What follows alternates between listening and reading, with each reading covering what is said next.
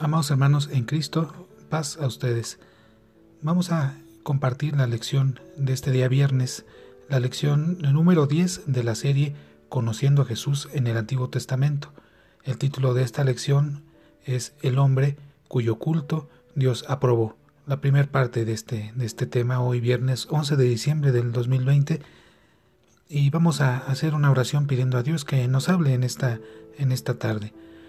Benito Padre Santo, que moras y reinas en la inmensidad de los cielos, te agradecemos, Señor, esta semana de, vida que nos has dado, Señor, y el día de hoy que nos permite, Señor, poder eh, considerar tu palabra en esta noche. Te ruego una bendición, Señor, por cada uno de los hermanos, de las personas que han de acceder, Señor, a este audio, que la palabra, Señor, que podamos compartir sea palabra tuya, Señor, y que sea de bendición para cada una de las vidas, Señor de, quienes escuchan este audio. Gracias Señor te damos por la bendición que nos das y te suplicamos que nos hables Señor en esta tarde, que podamos ver a través de la escritura Señor el mensaje precioso de salvación que tú nos muestras Señor en cada uno de los pasajes que vemos de tu palabra. Te ruego Señor de tu presencia y que nos permita Señor abrir el entendimiento para considerar esta lección. Por Jesucristo te lo pedimos, nuestro único y suficiente Señor y Salvador. Amén. Consideraremos en esta lección, hermanos, el personaje de, de, Abel. Abel es el segundo hijo de Adán y Eva, de oficio pastor, y que por envidia fue asesinado por su hermano Caín.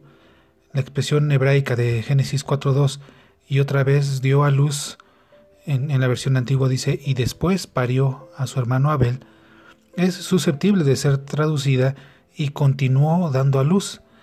En tal caso, no sería inverosímil la hipótesis de que Caín y Abel hubiesen sido mellizos, eh, quizás eh, gemelos vivitelinos, por cuanto se omiten aquí las palabras conoció y concibió, que aparecen en el versículo 1. Así lo suponen eh, algunos comentaristas como Adam Clark, David Kimchi, célebre rabino judío del siglo XII, Dice Clark, eh, y lo cito, literalmente añadió a su hermano. Por la forma misma de este relato es evidente que Caín y Abel eran hermanos gemelos. En la mayoría de los casos en que se trata un tema de esta naturaleza en las Sagradas Escrituras y se mencionan los nacimientos consecutivos de hijos de los mismos padres, el acto de concebir y dar a luz se mencionan en relación con cada uno de los niños. Aquí no dice eh, que Eva concibió y dio a luz a Abel, simplemente dice eh, dio a luz a su hermano Abel. Además, se ha creído que en este primer periodo de la humanidad solían ser frecuentes los nacimientos dobles, según eh, menciona Calvino. Sobre el significado del nombre de Abel se han propuesto varias hipótesis. Sabemos que los niños hebreos recibían nombres que tenían algún significado especial. A veces el nombre reflejaba alguna circunstancia específica. Una de las hipótesis formuladas hace derivar el nombre Abel de una raíz que podría ser afín del sumerio Ibil. Otra sugiere una relación con el acadio Ablu o Aplu, que significa hijo, o que en siriaco eh, significa eh, pastor. Pero en vista de la vida breve de Abel, su nombre se le identifica eh, con el frecuente hebreo Efel, que significa hálito, vapor o soplo, y de aquí el sentido de temporal, de vanidad o de nada, aludiendo precisamente a esa existencia precaria o, corta.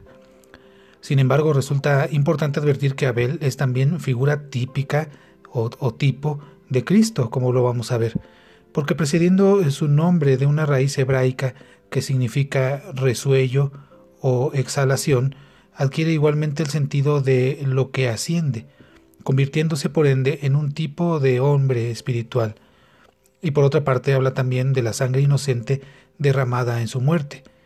Dice el Evangelio según Mateo capítulo 23 versículo 35, para que venga sobre vosotros toda la sangre justa que se ha derramado sobre la tierra, desde la sangre de Abel, el justo, hasta la sangre de Zacarías, hijo de Barachías, haciendo esa referencia, ¿verdad?, de, de la justicia y de la sangre de, Abel.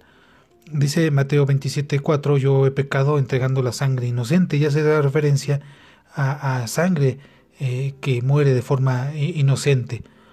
Lo que nos hace recordar Génesis 4:4, el sacrificio del cordero. Abel trajo, dice Génesis 4:4, también de los primogénitos de sus ovejas y de su grosura, y miró Jehová con agrado a Abel y a su ofrenda. Este versículo, hermanos, pudo haber eh, sido mandato de Dios precisamente como anticipo del Cordero de Dios que quita el pecado del mundo, dice Juan 1.29. El siguiente día ve Juan a Jesús que venía a él y dice, He aquí el Cordero de Dios que quita el pecado del mundo. O sea, el plan de la redención. Una prueba incidental de ello pueden ser los numerosos altares de los tiempos prehistóricos que se encuentran esparcidos en el mundo. El paganismo distorsionó el propósito divino llegando a ofrecer víctimas humanas, pero la orden de los sacrificios expiatorios que hallamos en el Pentateuco, después de la salida de Israel de Egipto, eh, pudo ser una restitución de un antiguo mandamiento más que algo innovador. Y en cuanto a sacrificios, leemos que Abraham los ofreció mucho antes de la institución del, del ministerio levítico. ¿De dónde le vino la idea a Abraham? Sino de una tradición procedente de la primitiva revelación de Dios en el Edén la epístola de los Hebreos dice en el capítulo 11, versículo 4, que por la fe Abel ofreció a Dios un mejor o más grande sacrificio. Cito textualmente, por la fe Abel ofreció a Dios mayor sacrificio que Caín, por lo cual alcanzó testimonio de que era justo, dando Dios testimonio a sus presentes y difunto y aún habla por ella. La pregunta es fe a qué? La fe requiere el conocimiento, o en este caso la revelación. El sacrificio presentado por Abel es prueba de un carácter obediente a Dios. En el Nuevo Testamento Abel es considerado como mártir, ya lo leímos en Mateo 23:35, como mártir de, la fe, que también está la referencia que ya, leímos en, en Hebreos 11:4, así también como de su justicia. Dice primer carta de Juan capítulo 3 versículo 12, no como Caín que era maligno y mató a su hermano, ¿Y por qué causa le mató? Porque sus obras eran malas y las de su hermano justas. Podemos decir, el primero en morir de la raza humana fue el primero en entrar a la gloria de Dios en ese sentido. Vamos a considerar en esta primera parte de la lección entonces una comparación entre Abel en esa figura típica o, de forma, ¿verdad?, a, Cristo. Y vamos a, ver, eh, como hemos hecho en ocasiones anteriores, esa comparación entre Abel y Cristo. Un primer inciso, el inciso A, dice que Abel era pastor. Génesis 4.2 dice que después eh, parió a su hermano Abel y fue Abel pastor de ovejas y Caín fue labrador de la tierra. Abel era, era pastor de profesión. Ahora bien, Cristo, dice Juan 10.11, Cristo es el buen pastor precisamente. Yo soy el buen pastor, dice el Señor Jesucristo, y el buen pastor da su vida por las ovejas. Vemos esa primera similitud, ¿verdad?, entre la, el oficio de Abel como pastor y esa eh, referencia, autorreferencia que hace Cristo de sí mismo como el buen pastor. Yo soy el buen pastor. El buen pastor su vida da por las ovejas. En un segundo aspecto de comparación, Abel fue odiado por sus hermanos, eh, por su hermano, perdón, en este caso Caín. Dice en Génesis 4, versículo 5 al 6, que se ensañó Caín en gran manera y decayó su semblante. Entonces Jehová dijo a Caín, ¿por qué te has ensañado y por qué se ha inmutado tu rostro? Había un sentimiento eh, terrible de, Caín por su hermano. Se ensañó, dice la palabra. Tanto así que eh, Jehová dijo a Caín, ¿por qué te has ensañado y por qué tu rostro incluso se ha inmutado, ha cambiado, verdad? En el caso de Cristo, en comparación, Cristo fue aborrecido por el mundo de la misma forma, fue despreciado por los suyos. Dice Juan capítulo 15 versículo 18, si el mundo os aborrece, sabed que a mí me aborreció antes que a vosotros. Isaías 53.3 dice la palabra de Dios, despreciado y desechado entre los hombres, varón de dolores, experimentado en quebranto, y como que escondimos de él el rostro, fue menospreciado y no lo estimamos. Vemos este otro eh, segundo punto de, de similitud, ¿verdad? Abel fue odiado por su hermano y de la misma forma Cristo fue aborrecido por el mundo, despreciado por los suyos, dice la palabra. Otro punto más de, comparación o de similitud es que Abel fue muerto eh, por envidia. Dice Génesis 4, versículo 8, y habló Caín a su hermano Abel, y aconteció que estando ellos en el campo, Caín se levantó contra su hermano Abel y le mató. Esa fue la causa, ¿verdad?, de la muerte de Abel, la, envidia de haber sido acepto delante de los ojos de Dios su ofrenda en comparación a, la suya. Tanto así que se levantó, dice Génesis 4.8, eh, contra su hermano Abel y le quitó la vida, le mató. Ahora bien, en Cristo fue entregado a la muerte también por, por envidia, como lo registra el Evangelio según San Marcos capítulo 15, versículo 10, porque conocía que por envidia le habían entregado los príncipes de los sacerdotes. Eh, queda claro el registro en el evangelista Marcos, esa razón por la cual los príncipes de los sacerdotes entregan al Salvador, entregan a Cristo, porque dice por envidia le habían entregado. De esta misma forma vemos esa similitud, ¿verdad?, de, Abel muerto por envidia, de la misma forma que, Cristo lo hace por envidia, en este caso de los príncipes de los sacerdotes. En otro punto de análisis, Abel eh, fue vengado por Dios. Dice Génesis 4, eh, versículo 10 al 15, donde viene esa parte, voy a leer solamente los primeros versículos. Él le dijo, ¿qué has hecho? La voz de la sangre de tu hermano clama a mí desde la tierra. Ahora pues, maldito serás tú de la tierra que abrió su boca para recibir la sangre de tu hermano de tu mano. Cuando labrare la tierra no te volverá a dar su fuerza, errante y extranjero serás en la tierra. De la misma forma dice en la lección, Cristo fue vengado en ese sentido, ¿verdad? Por el, por el juicio de Dios. Marcos 13, eh, versículo 1 y 2, que conocemos también, Jesús respondiendo le dijo, ves, estos grandes edificios no va a quedar piedra sobre piedra que no sea derribada.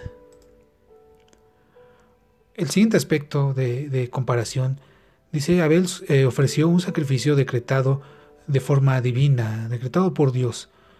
Por la analogía de las escrituras se puede deducir que ambos hermanos habían sido informados de la necesidad de un sacrificio cruento como expresión de la fe verdadera. Y vamos a resaltar tres puntos que es importante ver en el sacrificio ofrecido por, por Abel. El primer punto es que Dios determinó el tiempo. Dice Génesis 4.3, y aconteció andando el tiempo. Esa frase es muy importante. En otra eh, traducción, otra versión dice, y fue después de días.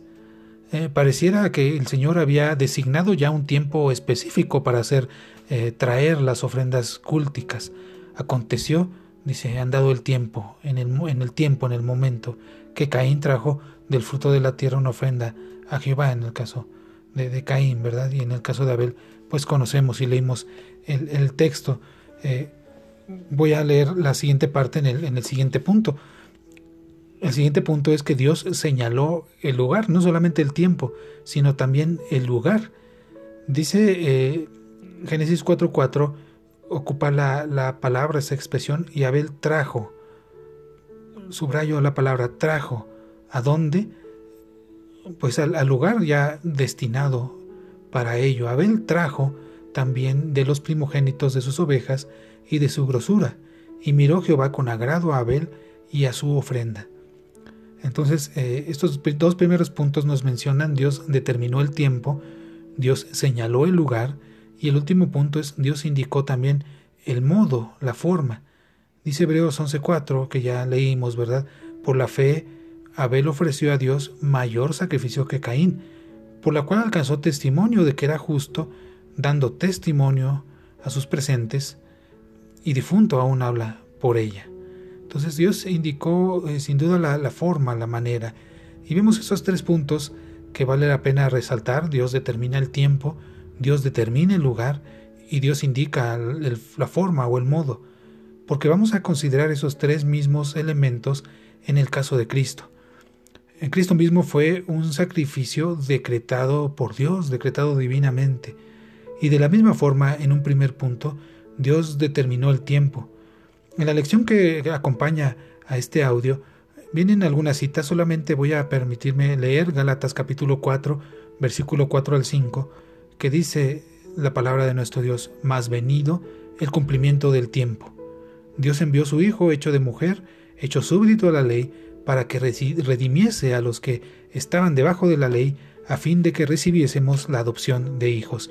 Dios determinó el tiempo y dice Galatas, más venido el cumplimiento del tiempo, cuando tenía que realizarse, cumpliéndose ese, ese tiempo determinado, Dios envió a su Hijo. Otros textos eh, que podemos considerar es Primera de Pedro, capítulo 1 y versículo 20 también. En el segundo punto es que Dios también señala el lugar. En este caso señala Jerusalén, dice en Lucas capítulo 9, 51. Asimismo Lucas 13, versículo 33. Voy a leer solamente el versículo 51 de Lucas 9. Aconteció que, como se cumplió el tiempo, haciendo referencia también al punto anterior que Dios determina el tiempo, ¿verdad? Dice que como se cumplió el tiempo en que había de ser recibido arriba, él afirmó su rostro para ir a Jerusalén, que era el lugar donde tiene que ser hecho ese sacrificio. Así también eh, se ven en otras partes de la escritura, particularmente Lucas 13:33. Entonces Dios determina en Cristo Jesús el tiempo, más venido el cumplimiento del tiempo, Dios señala el, lugar, dice Lucas que acabamos de leer, aconteció que cuando se cumplió el tiempo, él afirmó su rostro para ir a Jerusalén. Y también Dios indica el modo. Juan 3:14 eh, dice que como Moisés levantó la serpiente en el desierto, es decir, levantado, ¿verdad? Así es necesario que el Hijo del Hombre sea levantado. Dios indicó el modo, levantado, ¿verdad? En una cruz. Así se ve en estos textos Juan 3.14, Juan 12, 32 al 33. Entonces eh, encontramos estas similitudes en Abel y en Cristo en estos tres puntos, hermanos, en la ofrenda. Dios determinó el tiempo, Dios señala el lugar y Dios indica sin duda eh, alguna el, el modo. Finalmente, el último punto de análisis, Abel ofreció un sacrificio sin defecto. Dice Génesis 4:4, y Abel trajo también de los primogénitos de sus ovejas y de su grosura, y miró Jehová con agrado a Abel y a su ofrenda. Dice Éxodo capítulo 12, versículo 5, que el cordero será sin defecto, macho de un año. Hay que tomarlo, dice, de las ovejas o de las cabras. De manera que entendemos que Abel trajo ese, esa, oveja eh, sin, defecto, sin, mancha y conforme a, la indicación de Dios. Se puede traducir el texto hebreo con mucha propiedad y Abel presentó también una ofrenda, o mija, oblación, regalo, de lo primero o de lo mejor que tenía de su rebaño y de sus partes grasas. Ya que para la, palabra, perdón, primogénito eh, del original significa en este lugar lo mejor de lo mejor. Abel, por lo tanto, ofreció mm, el más excelente sacrificio, el mejor o lo mejor de lo mejor. En el caso de Cristo, eh, pues Cristo mismo fue el sacrificio perfecto. Lucas 3:22 dice que descendió el Espíritu Santo sobre él en forma corporal como paloma, y fue hecha una voz del cielo que decía, Tú eres mi Hijo amado, en ti me he complacido. Solamente en un caso registrado, ¿verdad? En la escritura se abre el cielo y se escucha la voz del Padre diciendo, esto, ¿verdad? Tú eres mi Hijo amado, en ti tengo complacencia. Dice Hebreos 7:26, porque tal pontífice nos convenía, santo, inocente, limpio, apartado de los pecadores y hecho más sublime de los cielos. Asimismo, 1 de Pedro capítulo 1, 19, sino con la sangre preciosa de Cristo, como de un cordero sin mancha y sin contaminación. Este último punto de la lección de hoy, entonces, vemos que Abel ofreció un sacrificio sin defecto y podemos ver ese tipo o ese, eh, esa muestra, esa señal que figura a Cristo, porque Cristo mismo eh, fue un sacrificio perfecto. La sangre preciosa de Cristo como de un cordero sin mancha y sin contaminación. Y dice Hebreos 7, 26, tal pontífice, tal pontífice nos convenía, santo, inocente, limpio, apartado de los pecadores y hecho más sublime de los cielos. De manera que Cristo mismo fue un sacrificio perfecto por la vida de cada uno de, los que creemos en su nombre, para eh, perdón de nuestros pecados y para, para vida en Cristo Jesús. Concluimos entonces esta primer parte de esta lección donde consideramos a Abel. Eh, la próxima semana eh, concluiremos con este, con este segmento considerando más aspectos de comparación entre Abel y cómo se tipifica o vemos el tipo de Cristo en, en la escritura. Vamos a concluir, hermanos, con una oración. Quiero pedirle si puede acompañarme. Bendito Padre Santo, gracias Señor te damos por tu palabra.